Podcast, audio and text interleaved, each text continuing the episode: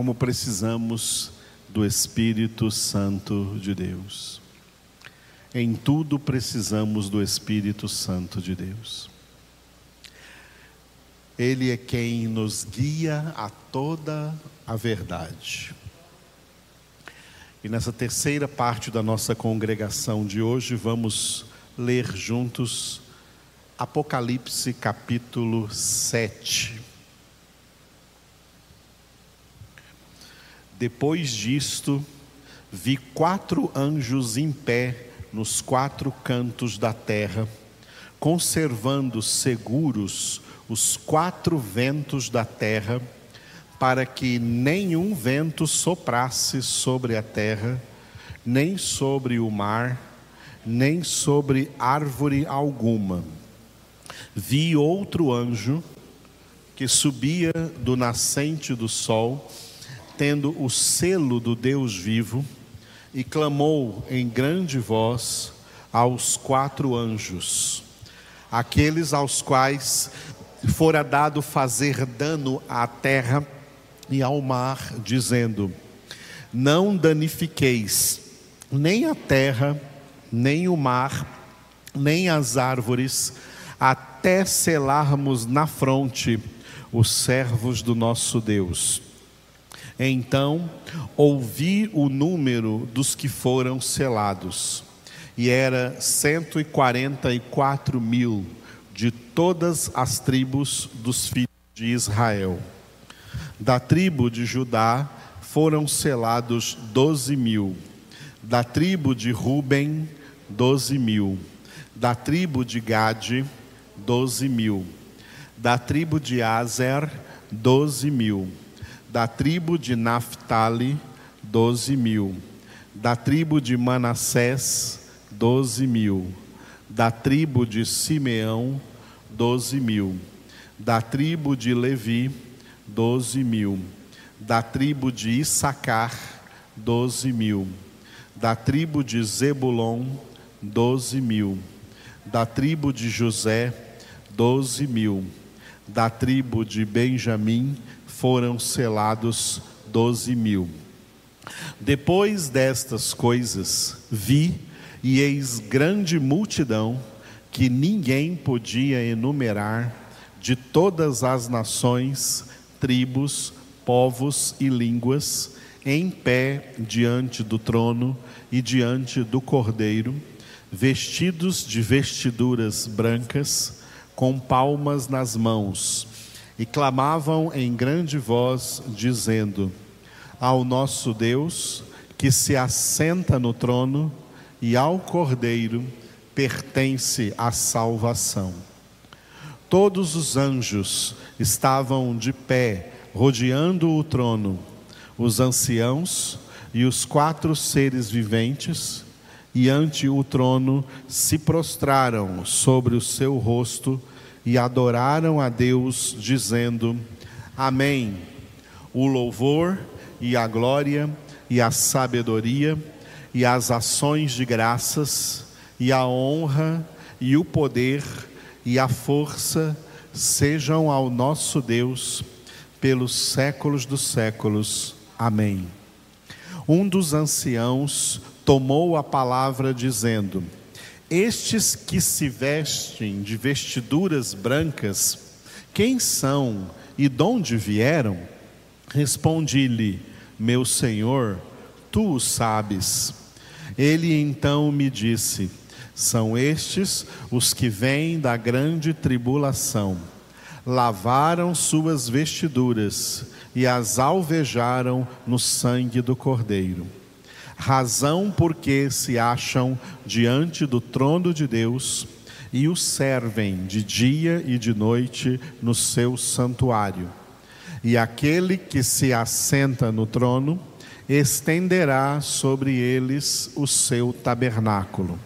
Jamais terão fome, nunca mais terão sede, não cairá sobre eles o sol, nem ardor algum, pois o cordeiro que se encontra no meio do trono os apacentará e os guiará para as fontes da água da vida, e Deus lhes enxugará dos olhos toda lágrima. Aleluia. Vamos voltar agora para o primeiro capítulo, no qual nós estamos encerrando. Glória a Deus.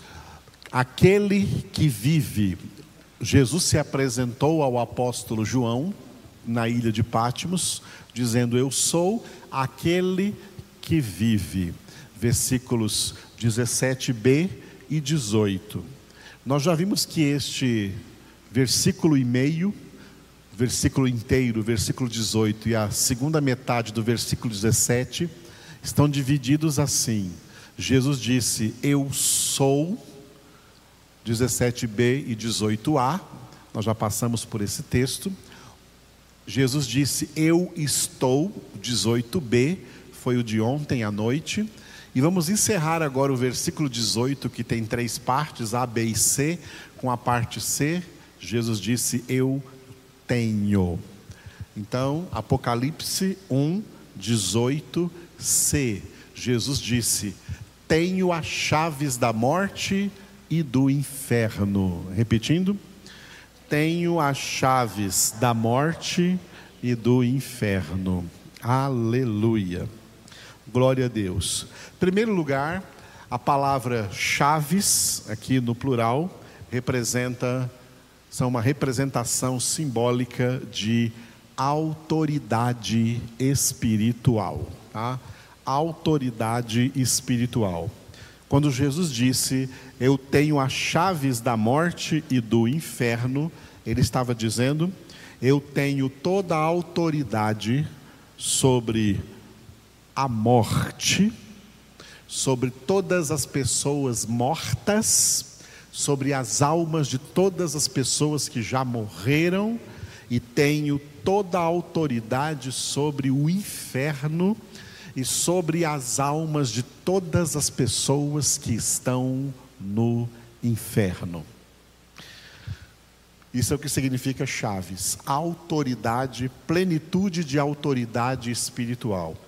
A palavra vem no plural porque é um plural abrangente, no sentido de que Jesus tem toda a autoridade. Tá? Não deixou nenhuma chave, nenhuma ponta de autoridade, nem para Satanás, nem para nenhum homem, nem para nenhuma situação. Jesus tem toda a autoridade sobre todas as vidas. Ele já havia declarado isso anteriormente, quando ele surgiu ressuscitado diante dos seus apóstolos e declarou para eles o que está escrito em Mateus 28, 18 Toda a autoridade me foi dada nos céus e sobre a terra. O Pai foi aquele que deu a Jesus toda a autoridade. Jesus tem total autoridade. O Pai é a autoridade máxima do reino de Deus. Mas após a ressurreição de Jesus, o Pai delegou toda a autoridade a Jesus, seu filho. Jesus recebeu do Pai toda a autoridade. Por isso, quando Jesus foi assunto aos céus, se cumpriu a profecia do rei Davi, no Salmo 110, versículo 1.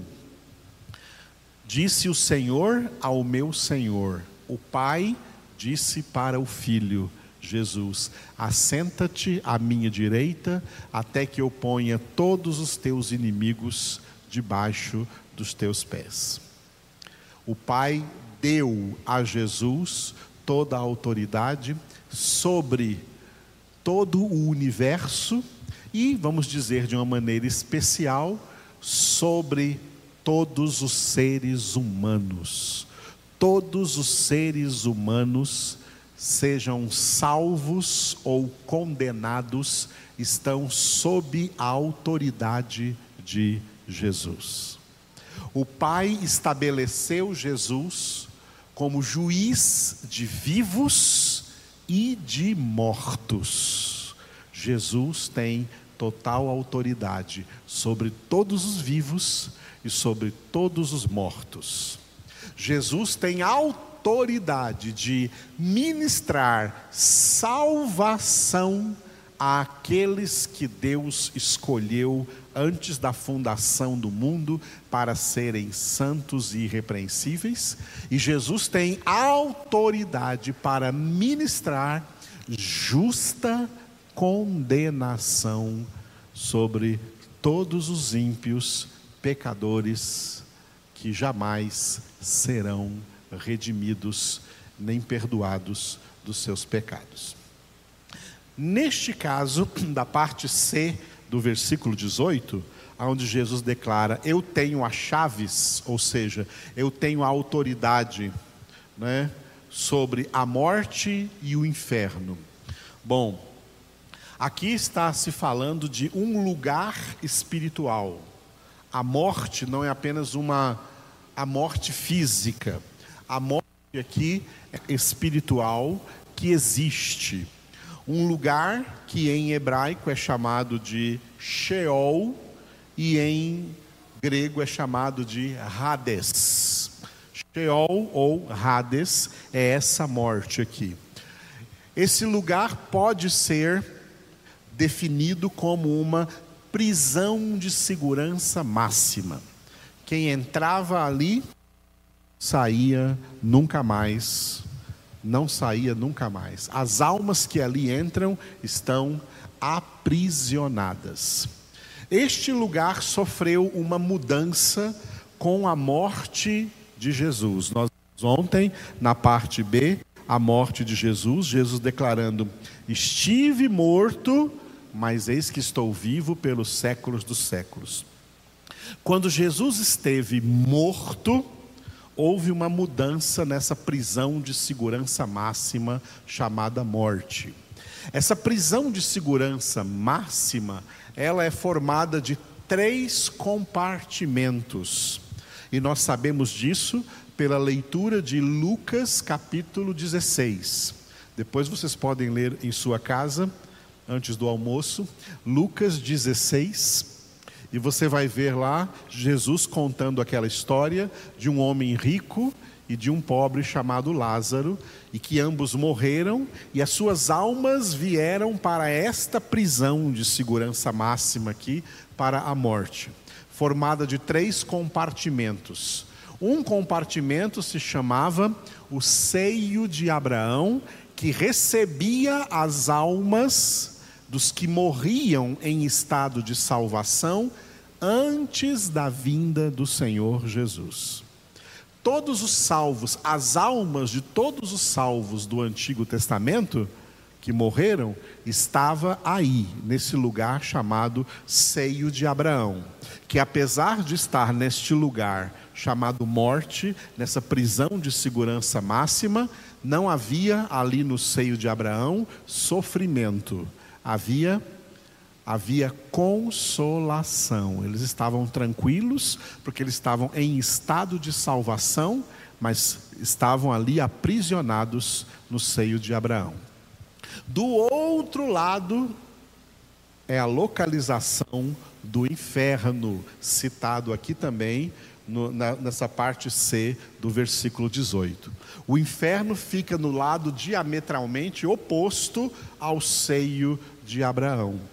E no o inferno, desde o começo da história da humanidade, está recebendo, como está hoje também, recebendo as almas de todos os condenados, de todas as pessoas que morrem no estado de condenação.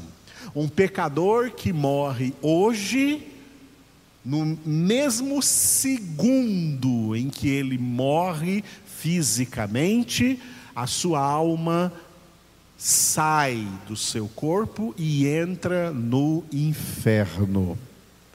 O inferno é uma prisão de almas condenadas. Entre esses dois compartimentos, existe um compartimento profundo, chamado de abismo, um grande abismo, impedindo que quem está no inferno venha para o seio de Abraão, ou quem está no seio de Abraão venha para o inferno. Não há uma ligação, não há uma ponte. Mas de acordo com o que Jesus falou em Lucas 16, eles podiam ver uns aos outros. Quem estava no inferno podia ver quem estava lá do outro lado, no seio de Abraão, e podia podiam até se comunicar. Por isso que o rico falou com Abraão, pai Abraão, lá do outro lado, onde ele viu também lá o Lázaro salvo no seio de Abraão. Muito bem. Quando Jesus morreu, a morte, que é esta prisão de segurança máxima, perdeu a autoridade sobre as almas. Jesus passou a ter autoridade sobre todas as almas. E como Jesus passou a ter autoridade sobre todas as almas, Jesus esvaziou o seio de Abraão e levou todas as almas que estavam no seio de Abraão para um outro lugar, fora dessa prisão de segurança máxima, fora da morte, um lugar chamado paraíso lugar para onde Jesus já havia levado o ladrão convertido na cruz. Hoje mesmo estarás comigo no paraíso, não na morte, não na prisão de segurança máxima, no paraíso. A partir da vinda de Jesus, os crentes em Cristo os eleitos de Deus que morrem, quando um eleito de Deus morre aqui nessa terra, a sua alma sai do seu corpo, a alma vai diretamente para o paraíso. Ela não vai para a morte, ela não vai mais para a segurança, a prisão de segurança máxima. Não vai mais para o seio de Abraão, vai para o paraíso. Aguardar a ressurreição que acontecerá por ocasião da segunda vinda, por ocasião da segunda vinda de Jesus. Portanto, lá na morte agora, na prisão de segurança máxima, o seio de Abraão está vazio. O inferno continua cheio e se enchendo cada vez mais de almas, das almas dos condenados que morrem todos os dias no mundo. As almas dos condenados vão para o inferno. É por isso que na igreja primitiva se criou uma maneira de falar acerca da morte dos santos, a morte dos convertidos, dos filhos de Deus. E chamar essa morte não de morte, mas de dormir eles adormeceram, eles não morreram, eles dormiram. Não morreram porque suas almas não foram mais, não vão mais para essa prisão de segurança máxima, a morte. O salário do pecado é a morte, mas Jesus pagou o preço pela nossa salvação e nós então não passamos mais pela morte. Jesus é aquele, Jesus disse Muitos que aqui estão não passarão pela morte, até que vejam a vinda do Filho do Homem. Não passarão pela morte é porque não passarão mais por essa prisão de segurança máxima. Eles vão direto para o paraíso aguardar a ressurreição. Mas o inferno continua recebendo almas. No final do Apocalipse, no, ju no juízo do grande trono branco, que é o juízo final, essa prisão de segurança máxima vai perder todas as almas que estão no inferno, porque esses ímpios que estão no inferno ressuscitarão para serem julgados diante do grande trono branco. Então eles serão lançados no lago de fogo e de enxofre, que é um outro lugar, uma prisão eterna, porque a morte é uma prisão provisória. O inferno é uma prisão provisória, mas a prisão eterna é o lago de fogo e de enxofre, onde não somente as almas dos condenados estarão, mas também os seus corpos. Eles entrarão lá de corpo e alma. E toda essa prisão, aqui, a morte e o inferno já vazio, já esvaziado, com o abismo e tudo, tudo isso aqui será também lançado, essa prisão será também lançada para dentro do lago de fogo e de enxofre. Então, essa parte C do versículo 18 é bem instrutiva para nós compreendermos essas coisas que somente a palavra de Deus revela acerca do que ocorre com as pessoas depois da sua morte física. Os salvos, suas almas vão para o paraíso esperar Jesus. Eu achei até bonito essa semana um rapaz sofrendo muito lá em Manaus que perdeu o pai dele. E ele chorando, ele disse: Meu pai agora foi esperar a vinda de Cristo. Aleluia. Louvado seja Deus. O pai dele devia ser crente, né? E ele entende que seu pai era um homem de Deus e declarou isso: Louvado seja o Senhor. Os que estão no paraíso estão esperando a volta de Cristo e eles serão ressuscitados e levados de corpo, alma e espírito para o céu, para a casa do Pai. Em nome de Jesus. Amém? Vamos encerrar orando e louvando ao nosso Deus. Obrigado, Senhor, por essa palavra que o Senhor nos leva a entender que o Senhor Jesus tens toda a autoridade. Tu, Senhor Jesus, tens toda a autoridade nos céus e sobre a terra. Tu tens toda a autoridade sobre todos os seres humanos, sobre todas as vidas. Tens autoridade sobre toda a obra da salvação, para ministrar a obra da salvação, bem planejada por ti, pelo Pai e pelo Espírito Santo. E tens toda a autoridade para ministrar também a justa condenação dos ímpios, daqueles que jamais serão alcançados por esta graça que nos alcançou, a graça da salvação. Oramos a Ti, Senhor, louvamos o Teu nome, porque grande é o Senhor, em tudo quanto fazes, em tudo quanto ages em nosso favor.